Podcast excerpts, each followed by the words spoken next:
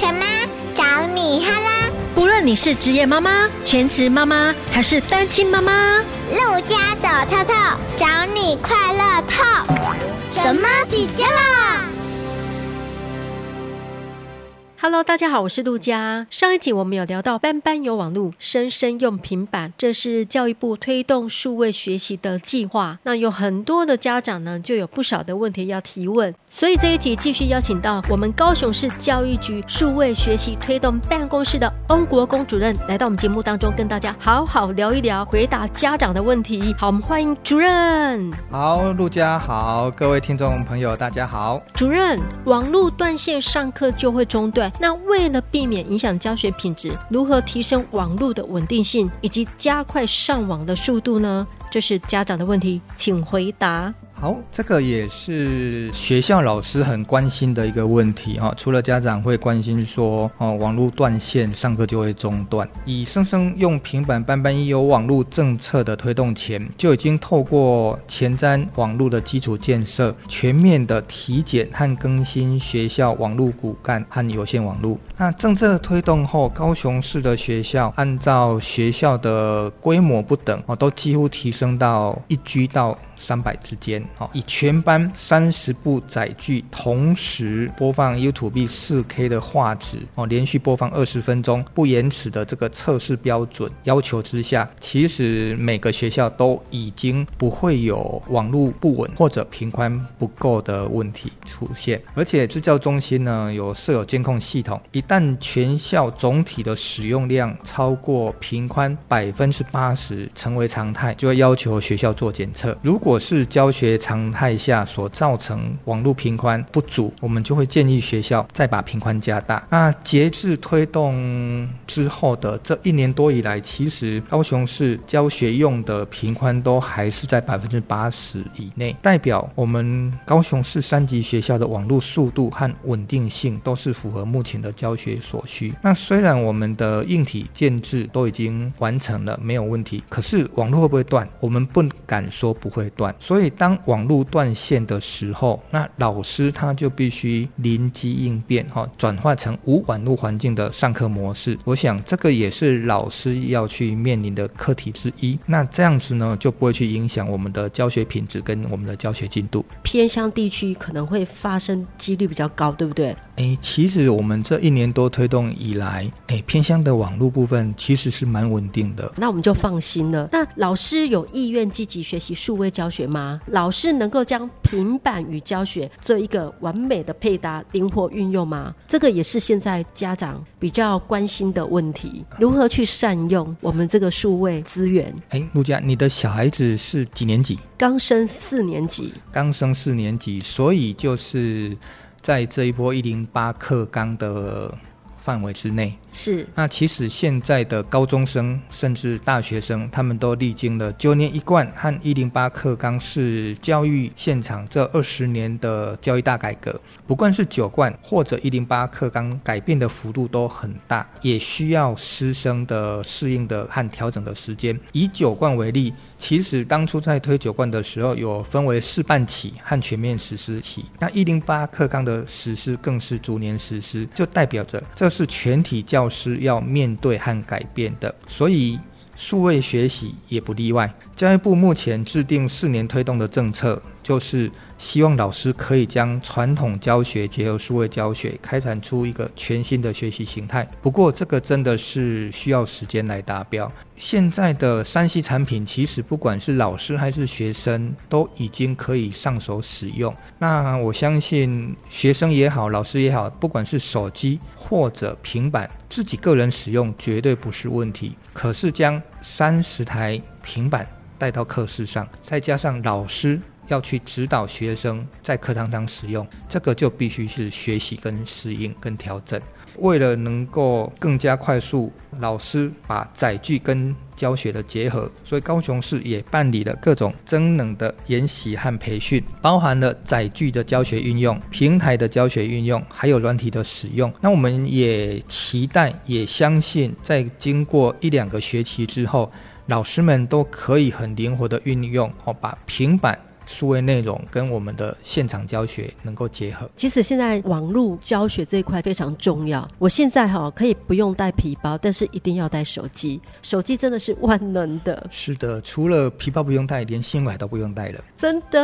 而且零钱、铜板这些都已经放在家里当装饰品了。尤其是有一些有洁癖的妈妈，带手机比较方便，因为他们不要去碰纸钞，是就直接拿一台手机哦，也不用发票，直接载具，手就可以刷卡，里面就有钱包。那偏乡学校一个小朋友就会有一台平板，老师他们会真的有落实吗？去使用这台平板吗？其实载具的操作哈和运用其实不用太担心。刚才就有提到说，现在的学生我们都是把它称之为数位原住民。好，为什么把它称之为数位原住民？打从他们出生之后。就一直有手机跟平板的伴随。其实不管这些小孩子有用也好，还没用也好，至少对于手机跟平板它是不陌生的。而且进入智慧型手机的时代，很少听到有人说是不会用的。哦，所以其实。这边教育部所说的学习载具，其实我们把它就当做是手机的放大版就可以了。那再加上数位化的时代，以这样子的时代潮流来讲的话，哈，还有我们推动一年，我们从后台。去看偏乡学校，它的使用的时数，还有后台推送 App 的服务派送来显示，其实偏乡学校师生的使用率是很不错的。偏乡有很多孩子家里是没有网络的，哎，所以他们就要用纸本来辅助那个作业的部分啊，不然他们怎么上传啊？怎么交作业啊？其实这个也不用太担心呢，因为。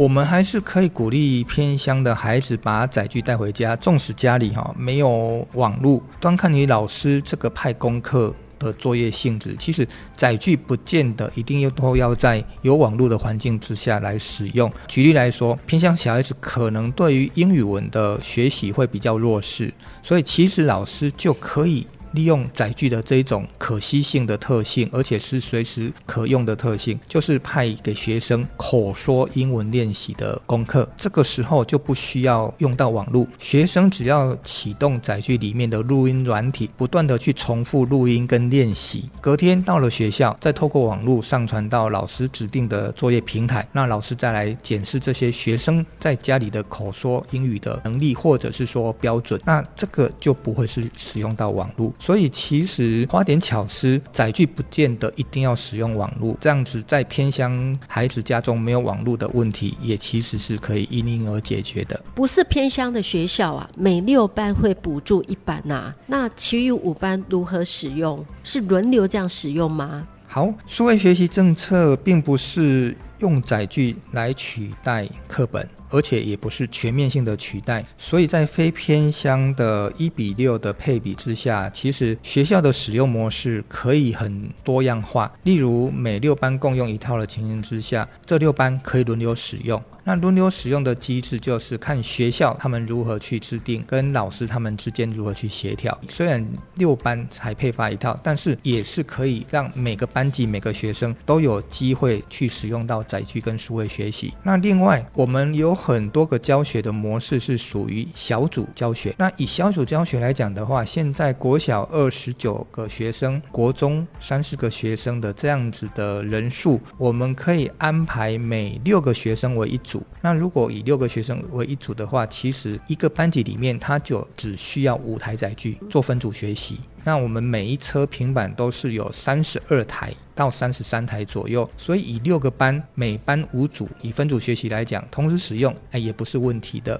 嗯、哦。所以这个就是要看学校的学习的安排跟规划。是，那平板未来会需要缴回学校吗？如果说这个小朋友，呃，小学用了六年，国中是继续使用这一台吗？平板的部分？哦，平板的部分，目前教育部推动的政策里头，会让学生带回去的政策，其实就是有。BYOD 哦，就是所谓的学生自携载具到校上课学习和 THSD。那在生生用平板的这个计划里头，目前还没有让学生带回家里去，所以是统一保管在学校，所以这个部分也没有缴回的问题。但是 THSD 就是学生携带载具回家这个类型的数位计划，它是由班级为单位向教育部申请计划，而也由教育部来配发载具。这些载具会是学生跟老师是一比一的载具比，那每个学生他都可以带回家去。如果说提到缴回的这个议题，这个是当然的，因为以国小来讲的话，三四年级升五年级之后。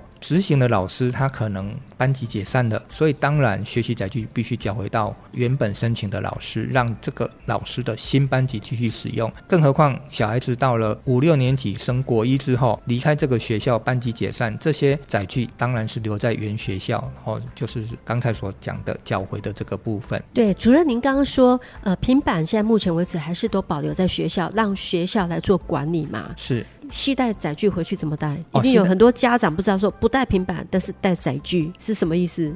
哦，其实平板就是载具。我们先来定义载具好了。这一波数位学习的学习载具哈，其实载具的种类有很多。我们常见的就是 iPad，还有各式品牌的 Pad，就是大概八寸、九寸。或者九寸、十寸的这个荧幕，也都是在这波数位学习的载具的范畴。那另外像微软的小笔电哦，就是易于携带的小笔电，或者 Chromebook 这个荧幕尺寸都是落在九寸、十寸左右的这些小笔电、小平板，这个我们通通称之为学习载具。哦，就像我们虽然没有把学校的平板带回家，我们直接呃用密码进去里面那个系统就可以了嘛。哦，对。如果家里有电脑的话，对，如果家里有电脑的话。话以数位学习平台，其实不用带载具回家，就是不用把平板带回家，只要家里有网络，或者之前有提到高中生几乎每个人都有他的手机，那只要透过他手机哦账号登录之后，都可以运用这些学习平台，所以非常的便利。是的，那如果学校的平板坏了，这个设备需要维护，政府有补助吗？哦，当然，这个是这一波去年推动的时候，很多学校也很担心的一个问题。维护管理，不管是家长也好，还是老师也好，甚至学校自己都很担心，说怎么办？好，那为了让师生可以安心使用这些平板载具，这一波四年推动计划的载具，哈，是有四年的非人为损坏保固。那所谓的非人为损坏保固。它有可能就是说，诶，里面的电池或者电子零件非人为的部分损坏了不能用了，在这四年之内都是可以无偿的要求厂商来做更换。如果是人为损坏的部分怎么办？其实学校有很多的设备跟财产，也都定有相关的损坏赔偿的办法或者规范。哦，那一样平板数位的这个载具，也就是学校的财产跟设备之一。所以，只要透过教育训练，让师生知道这些平板载具的特性，还有如何安全使用，并且制定载具使用的借用规范，在这种多重的机制之下，其实发生损坏需要维修赔偿的几率是不会太高的。甚至如果能够很合理跟安全正确的使用这一。多载具，我们评估超过四年以上都是还是很好用的。哇，那我们就放心很多了。那数位教学会让学生更专注吗？会比纸本教学还要专注吗？上一集也有聊到，不会划去其他的内容吗？那老师如何知道学生有没有分心，有没有跟得上进度？老师手上那一台。他可以直接知道说哪个学生现在没有在上面，没有在这个进度里面，有家长就有这样的想象空间。哎、当然，家长的这个疑问跟答案是肯定的。这一波的数位载具平板里头，其实都有相对应的软体。我们以以前的电脑教室来讲，其实电脑教室的教师机的那一端可以看到学生机的画面有没有在线上，或者有没有跟上进度？对，就是说可以看到学生他的操作的画面到底有没有跟上进度。或者他有没有滑到其他地方去。那这一波的数位载具哦，跟数位内容其实都有这个机制存在。老师透过既有的这种机制哦，我们不能讲监控啦，因为讲监控好像有一点怪怪的。就是在这种 App 的设计哦，我们可以透过教师的平板，可以知道学生的平板现在做了哪些事情，发生了哪些事情。以这个议题来讲的话，哈。我自己的小孩子曾经有一次回来告诉我说：“爸爸，我今天吼上课神游了。” 他多大啊？哎，他是小学的时候啦，是，但是小学的时候告诉我的。他说，我都打开课本哦，也看着课本的老师怎么会知道我在神有没有专心呢？我们家那有一个小朋友是打开课本，眼睛盯着课本的，可是老师还是把他神游给揪出来了。其实这个就是老师的功力，纵使没有这种可以去看到学生载具的画面的这种 app，其实有经验的老师。他都可以透过行间的巡视，还有平常对学生的了解，知道这位学生他到底有没有在课程进度内，他有没有滑到哪边去。其实这个都很容易可以去把他揪出来的。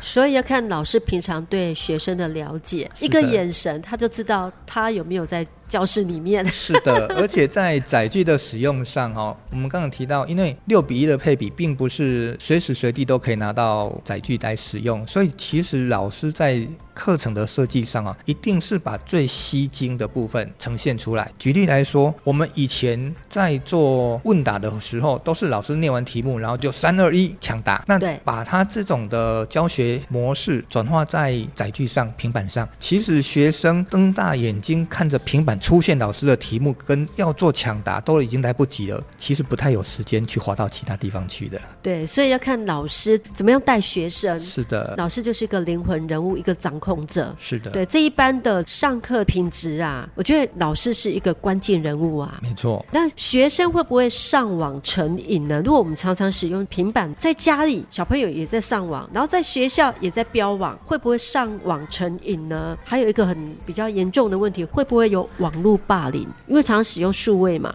那会不会有网络霸凌的问题？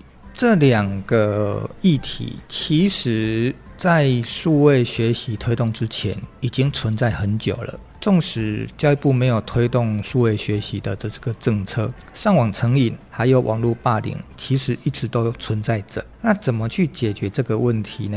它的部分取决于就是全民数位素养的养成。之前有提到，为什么在这波数位学习的推动，教育部更重视全民的数位素养的培养？最重要的其中一项就是担心学生会误用跟滥用网络。那再加上误用跟滥用网络的情形之下，又会躲在载具、电脑后面当键盘侠，去对其他的同学甚至老师做网络霸凌。其实这个已经是跨越学校以外的议题了，是我们全民性的议题，也是在家庭里面哦，需要我们在媒体的试读上，还有在整个自我管理上需要去加强的。那其实，在学校是可以透过各种的教育融入来宣导。那在个人的数位宇宙里头，我们就真的是要透过之前所提到的。要建立跟培养个人的数位素养，这样子才不至于会去上网成瘾跟网络霸凌。老师跟家长的关怀真的对孩子是非常重要的。对，这个就是素养的养成嘛，是从家庭做起，然后慢慢到校园，然后再慢慢的走入社会，这个是一个好的一个风气的传承呐。是的，所以为什么教育部在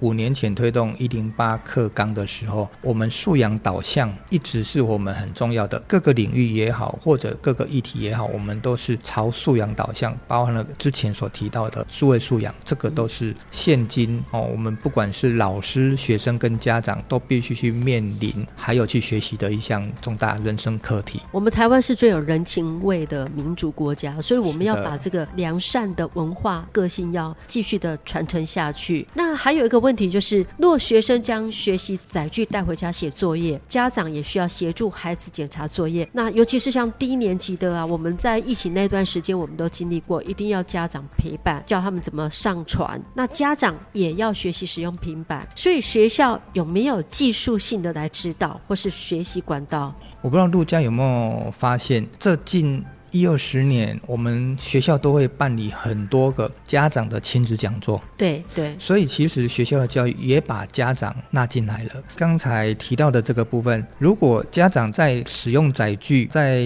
使用平台上，其实是有困难或者需要学校来哎协助学习的，我们都可以透过老师或者学校的沟通联系的管道提出这样的需求，那学校就会做出对应的安排来协助家长。举例来说，我们可以在班亲会的时候跟学校或者老师提出这样的需求，那我相信哦学校就会做相对应的安排跟规划。也提到另外一个，像教育部的英才网一开始就把家长纳入学习的对象里头，所以其实按照这样子整体由上而下的相关种种的配套跟机制，家长有这样的需求提出之后，学校应该是要协助。我觉得现在学校都有提供家长很多多元的学习，像我女儿那个国小就有很多的课程啊，有时候又邀请作家来啊，是对怎么样教养陪伴你的孩子。其实现在学校有很多多元的学习，让家长去运用，所以我觉得家长也要踊跃参加。没错，真的要鼓励家长踊跃参加学校的活动，再忙都要拨时间，这很重要。特别呼吁偏乡学校的家长，因为偏乡学校在办理亲子讲座的时候，最难的就是家长的出现。哇，这很需要哎！偏向学校的家长真的鼓励你们一定要参加学校的活动，这样子跟学校家里才可以有好的连结。对，教育不只是学校单方面的事情，其实真的需要家长的通力合作，才能够在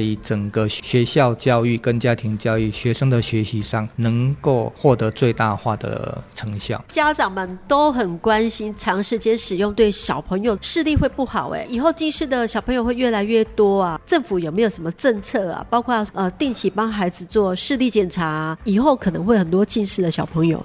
视力保健的这个部分，在学校一直在持续推动跟进行着。包含了学校每年定期的体检，视力的部分也是一项重点的推动工作。很早以前，我不知道陆家有没有听过“三零一零”的这个口号？哦，“三零一零”的口号，对，就是眼睛使用三十分钟，必须放松十分钟。是这个需要老师跟家长严格执行啊，不容易，真的不容易，因为连家长都不太会休息。而且这个三零一零的使用眼睛的，并不只是使用三 C 哦，就是说我们正常在传统教学上看着黑板这样子，其实学生的专注力其实是有一定的极限。不管是国小的四十分钟一节课，国中的是十五，跟高中的五十分钟一节课，其实我们都应该就是说在老师的课程设设计上，把最精华、最重点的部分，让学生的眼球专注的时间维持在这三十分钟之内，获得有效的学习。其他的时间，我们就可以弹性的安排，让学生的眼睛可以适度的放松。我们的视力保健是不是也可以做一些体操，在学校啊来倡导？哎，我们怎么样做视力保健呢、教我们的孩童自己在家也可以做，在学校也有一个小小的时间，大家三分钟一起来做这个视力保健操。当然可以啊，学校可以透过邀请专业的眼科医生来学校做讲座，指导师生。其实这不只是学生需要，老师更需要。是，老师除了教学之外，他就是备课研究。所以老师的眼睛的使用，或者家长眼睛的使用，哈，其实是不亚于学生的重度使用。所以学校可以要邀请，哎，有专业经验的眼科医师来学校教导如何做视力保健操。另外呢，学校都有。有校护，这些校护其实他们对于视力保健，比如说他是观念也好，或者宣导也好，或者刚才陆教授提到了，诶，视力保健操，学校的校护也都会提供这样子的教育跟训练。哇，好棒哎！我们连续四集哈，都邀请到我们高雄市教育局双语技术为学习推动办公室的执行长和主任来到我们节目当中，讲这么多的资讯呐！我相信这四集啊，真的是非常的丰富。谢谢，谢谢你们，谢谢你们愿意将。这些资讯透过神妈底加拉可以讲得更详细一点，让很多家长甚至老师更了解、更明白教育部的好意呀、啊！谢谢你们，谢谢陆家，谢谢各位听众朋友。我们在教育的路上，我希望我们不管是老师、家长、学生，我们可以共同努力，共同迈进，为了教育一起努力，加油！拜拜，拜拜。